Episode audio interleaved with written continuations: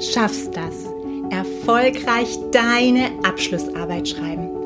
Mein Name ist Christina Sichtmann. Ich bin Professorin, Autorin, Lehrende und Coach für akademisches Schreiben.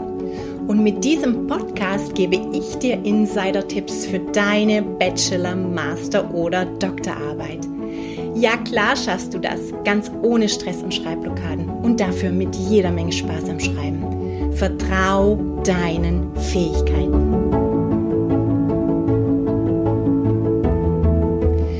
Gliederung deiner Abschlussarbeit ist ein Meilenstein. Denn wenn du weißt, welche logische Struktur deine Arbeit hast, dann kannst du die einzelnen Gliederungspunkte Stück für Stück abarbeiten. Du hast Klarheit über was du schreiben und recherchieren musst und kannst viel schneller schreiben.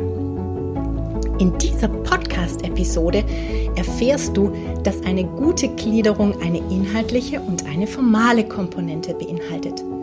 Lernst, welche Inhalte die Gliederung einer wissenschaftlichen Arbeit haben sollte. Du bekommst Tipps zum Formulieren von Überschriften und du erfährst, wie du deine Gliederung formal in Topform bringst.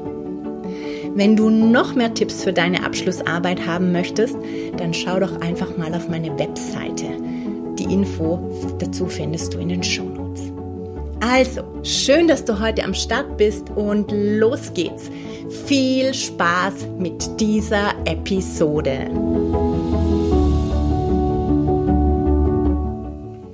Wenn ich eine Abschlussarbeit benote, dann ist eines der ersten Elemente, die ich anschaue, die Gliederung der Arbeit. Die Gliederung macht in der Regel einen Teil der Note aus und wird im Gutachten erwähnt.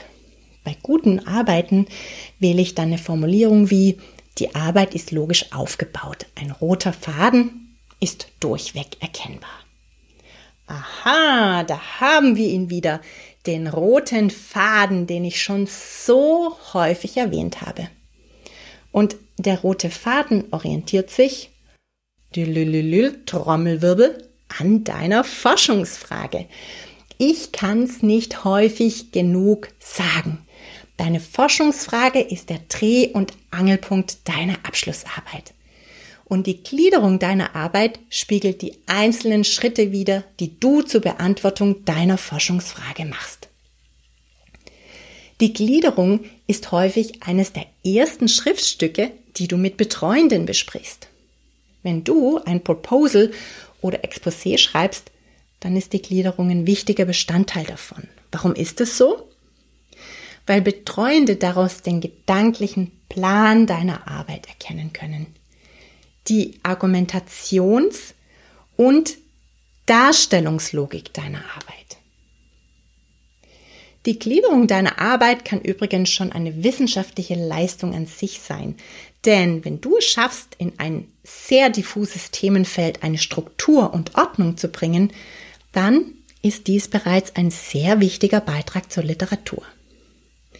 Deine ersten Seminararbeiten dienen übrigens häufig nur diesem Zweck. Du sollst lernen, Struktur in ein Thema zu bringen, es gedanklich zu ordnen. Wenn du jetzt schon viele Seminararbeiten geschrieben hast, dann weißt du sie jetzt vielleicht auch besser zu verstehen. Bei der Bewertung der Gliederung gibt es eine inhaltliche und eine formale Ebene. Die inhaltliche Ebene bezieht sich darauf, was du in deiner Arbeit thematisierst. Und die formale Ebene bezieht sich auf die Darstellungsweise. Wenn du dir eine Gliederung für deine Abschlussarbeit überlegst, dann empfehle ich dir in zwei Schritten vorzugehen. Zunächst solltest du dir einmal überlegen, welche Inhalte, welche Schritte zur Beantwortung deiner Forschungsfrage relevant sind. Dann gilt es, diese Inhalte in einem zweiten Schritt in eine logische Reihenfolge zu bringen, die formalen Gliederungsgrundsätzen entspricht. Schauen wir uns zunächst mal den Inhalt an. Wenn du dir wissenschaftliche Arbeiten anschaust, dann wirst du ein Muster erkennen. Sie sind nämlich immer sehr ähnlich aufgebaut. Grob gesagt folgt eine wissenschaftliche Arbeit den Grundsätzen einer spannenden Geschichte. Es gibt eine Einleitung, einen Hauptteil, idealerweise mit einem Höhepunkt und einem Schluss. Und wenn du geschriebene Abschlussarbeiten dann noch näher anschaust, dann wirst du erkennen, dass der Hauptteil von wissenschaftlichen Arbeiten auch immer sehr ähnlich aufgebaut ist. Du beginnst in der Regel mit theoretischen Grundlagen und dann folgt der Analyseteil. Bei konzeptionellen Arbeiten, das heißt bei Arbeiten, in denen du keine empirische Untersuchung durchführst, ist das der Teil, in dem du bestehende Literatur beispielsweise neu interpretierst, vergleichst oder ähnliches. Und bei empirischen Arbeiten ist das der Teil, in dem du die Untersuchungsmethode und die Untersuchungsergebnisse darstellst. Gute Nachricht, bei empirischen Arbeiten gibt es sogar eine Standardgliederung und die sieht in etwa so aus. Du stellst den Stand der Forschung dar, leitest gegebenenfalls Hypothesen ab. Dann kommt die Untersuchungsmethode und daran schließen sich die Darstellung und die Diskussion der Ergebnisse an. Ist doch ganz einfach, oder? Ein wichtiger Tipp ist also, schau dir doch einfach mal die Gliederungen von wissenschaftlichen Arbeiten an. Und zwar ganz bewusst. Schau dir ganz bewusst die Gliederungen der Literatur an, die du liest. Und schau dir ganz bewusst bestehende Abschlussarbeiten an, indem du nur die Gliederungen analysierst. Das ist jetzt natürlich keine Aufforderung, Gliederungen anderer zu übernehmen und ein Plagiat zu riskieren. Das macht keinen Sinn, denn du verfolgst ja eine andere Forschungsfrage. Aber schau dir die Grundstruktur anderer Gliederungen an und versuche sie auf deine Arbeit zu übertragen. Wenn du nämlich durchschaut hast, wie wissenschaftliche Arbeiten gegliedert sind, dann ist die Gliederung deiner Arbeit relativ einfach. Es gibt also ein Kapitel, in dem du die theoretischen Grundlagen für deine Arbeit legst. Hier geht es zunächst mal um begriffliche Grundlagen, also beispielsweise Definitionen, die für deine Arbeit wichtig sind. Hier wird gegebenenfalls auch nochmal die Relevanz des Themas verdeutlicht. Auf jeden Fall solltest du an dieser Stelle einen Literaturüberblick zum Stand der Forschung geben. Du gehst auf Theorien ein, die für deine Arbeit relevant sind. Du leitest Hypothesen ab. Das kommt ganz auf dein Thema an. In diesem Kapitel demonstrierst du, dass du dich intensiv mit der Literatur auseinandergesetzt hast und dass deine Arbeit im Kontext bestehender Literatur steht. Dann folgt der Analyseteil der Arbeit. Wenn du eine empirische Arbeit schreibst, dann habe ich dir ja schon ein Muster gegeben, wie das in der Regel geht. Also je nach Untersuchungsmethode folgt es immer einem Schema F, an dem du dich gut orientieren kannst. Wenn du eine konzeptionelle Arbeit schreibst, dann ist die Gliederung des Analyseteils möglicherweise etwas schwieriger und du musst kreativer sein in den Formulierungen. Ach ja, Stichwort Formulierung deiner Überschriften. Natürlich sollten sie kurz, knackig, prägnant und trotzdem gehaltvoll sein. Ja, klingt schwierig, aber du kannst dich an folgenden Hilfestellungen orientieren. Erstens könnte sich deine Überschrift auf die Handlung beziehen, die du im Kapitel in den Vordergrund stellst. Also beispielsweise Entwicklung der Fragestellung oder Darstellung der Ergebnisse, wenn du die Ergebnisse der Arbeit darstellst oder Vergleich von Theorie A und Theorie B, wenn du zwei Theorien miteinander vergleichst oder Bewertung der Methode, wenn du überprüfst, ob sich eine Methode für deinen Untersuchungsgegenstand eignet. Zweitens kannst du einfach die Frage stellen, die im betreffenden Kapitel behandelt und beantwortet wird. Zum Beispiel, welche Bedeutung hat das Phänomen XY in der Realität? Drittens kannst du auch einen zentralen Begriff als Überschrift verwenden, etwa die XY-Theorie oder die XY-Methode. Und viertens gibt es auch so wissenschaftstypische Schlüsselwörter. Das sind beispielsweise Begriffe wie Begriff, oder Begriffsbestimmung, Überblick, Kriterien, Ausprägungen, Typen, Dimensionen, Merkmale, Vergleich und so weiter. Schau doch einfach mal, was in deiner Disziplin hier häufig verwendet wird. Also, fassen wir nochmal zusammen. Dein erster Schritt besteht darin, dass du dir überlegst, welche Inhalte, welche Schritte für die Beantwortung deiner Forschungsfrage relevant sind. Diese kannst du dann in eine logische Reihenfolge bringen. Und wenn du diese Struktur hast, dann kannst du dich den formalen Kriterien einer guten Gliederung zuwenden. In formaler Hinsicht sehe ich immer wieder drei Hauptfehler bei Gliederungen.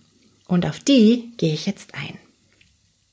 Der erste Fehler ist, dass Gliederungen zu differenziert sind. Das bedeutet, dass sie insgesamt zu viele Kapitel enthalten. Das bezieht sich auf die Anzahl der Kapitel und auch auf die Anzahl der Untergliederungsebenen. In der Regel reichen fünf Kapitel, manchmal sogar vier. Das ist auch wichtig im Hinblick auf die Gewichtung, auf die ich gleich eingehen werde. Hauptkapitel sind übrigens die Kapitel, bei denen nur eine Zahl steht, also erstens, zweitens, drittens und so weiter. Du solltest maximal vier Untergliederungsebenen, also Hierarchiestufen haben. Und das finde ich schon sehr differenziert. Das bedeutet also, dass du maximal ein Kapitel mit vier Zahlen haben solltest, also etwa 2.1.1.1. Wenn du innerhalb eines Kapitels weiter differenzieren willst, dann kannst du das mit fetten oder kursiven Zwischenüberschriften oder aber auch mit Bullet Points machen, die keine Kapitelnummer haben. Übrigens gibt es auch eine Faustregel, was die Untergliederung anbelangt. Du solltest mindestens eine Seite pro Unterkapitel schreiben, damit es einen eigenen Gliederungspunkt wert ist. Im Zweifelsfall solltest du also eher weniger als mehr Unterkapitel haben. Der zweite Fehler, den ich häufig sehe, bezieht sich auf die Gliederungsebenen. Aspekte von gleicher Bedeutung solltest du auf der gleichen Ebene anordnen. Wenn du zum Beispiel in Gliederungspunkt 2.1 eine Theorie beschreibst, dann sollte eine gleichwertige Theorie in Kapitel 2.2 erläutert werden und nicht in Kapitel 2.1.1. Was ich auch häufig sehe, ist, dass es nur ein Unterkapitel gibt. Ein Hauptkapitel muss aber mindestens zwei Unterkapitel haben. Wenn du also einen Gliederungspunkt 2.1.1 hast, dann muss es zwangsläufig einen Gliederungspunkt 2.1.2 geben. Der Gliederungspunkt 2.1.1 kann niemals alleine stehen. Also entweder führst du einen zweiten Gliederungspunkt ein oder du integrierst den Text von Punkt 2.1.1 in die übergeordnete Ebene 2.1. Dabei muss die Gliederung vollständig sein. Das bedeutet, dass im Text zwischen der Überschrift zu 2.1 und der Überschrift zu 2.1.1 lediglich die folgende Untergliederung in die Teile 2.1.1, 2.1.2 und 2.1.3 beschrieben, argumentiert oder begründet werden darf. Eine weitere inhaltliche Argumentation darf an dieser Stelle nicht stattfinden. Und ich glaube, ich habe es im Podcast schon öfter erwähnt, dass ich in diesem Fall Text zu Überschrift 2.1 eh überflüssig finde und dir empfehle, direkt bei 2.1.1 loszulegen. Denn ich kann ja schon aus der Gliederung erkennen, was im Folgenden kommt und du musst es mir nicht auch noch im Text erklären.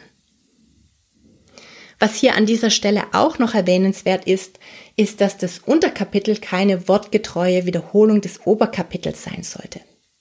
Also wenn beispielsweise das Oberkapitel 2 mit Begriffsbestimmung und Relevanz des Themas betitelt ist, dann sollte 2.1 nicht als Begriffsbestimmung und 2.2 mit Relevanz des Themas benannt werden. Hier solltest du schon etwas kreativer sein.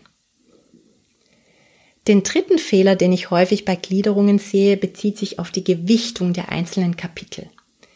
Generell gilt als Faustregel, dass die Einleitung und der Schluss jeweils ca. 10 bis 15 Prozent deiner Arbeit ausmachen sollten. Jetzt kannst du dir ausrechnen, wie groß der Umfang des Hauptteils sein sollte, also ungefähr 70 bis 80 Prozent deiner Arbeit. Bei einer Arbeit von 30 Seiten sollten Einleitung und Schluss also jeweils ungefähr drei bis viereinhalb Seiten umfassen und der Hauptteil ungefähr 20 bis 25. Bei einer Arbeit von 60 Seiten entsprechend angepasst etwa sechs bis neun Seiten für die Einleitung, ca. 40 bis 50 Seiten für den Hauptteil und sechs bis zehn Seiten für das Schlusskapitel. Die Unterkapitel des Hauptteils sollten übrigens auch ungefähr gleich lang sein.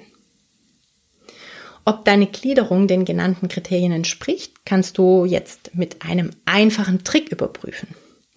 Ich empfehle dir dazu die Gliederung auszudrucken und von ganz weit oben aus der Vogelperspektive anzuschauen. Eine gute Gliederung ist nämlich symmetrisch. Und damit ist gemeint, dass in jedem Kapitel eine ähnliche Ebenentiefe, eine ähnliche Anzahl von Unterkapiteln und ein ähnlicher Kapitelumfang zu finden ist.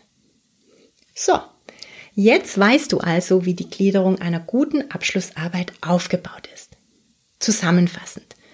Deine Gliederung sollte klar und eindeutig verständlich aufgebaut sein.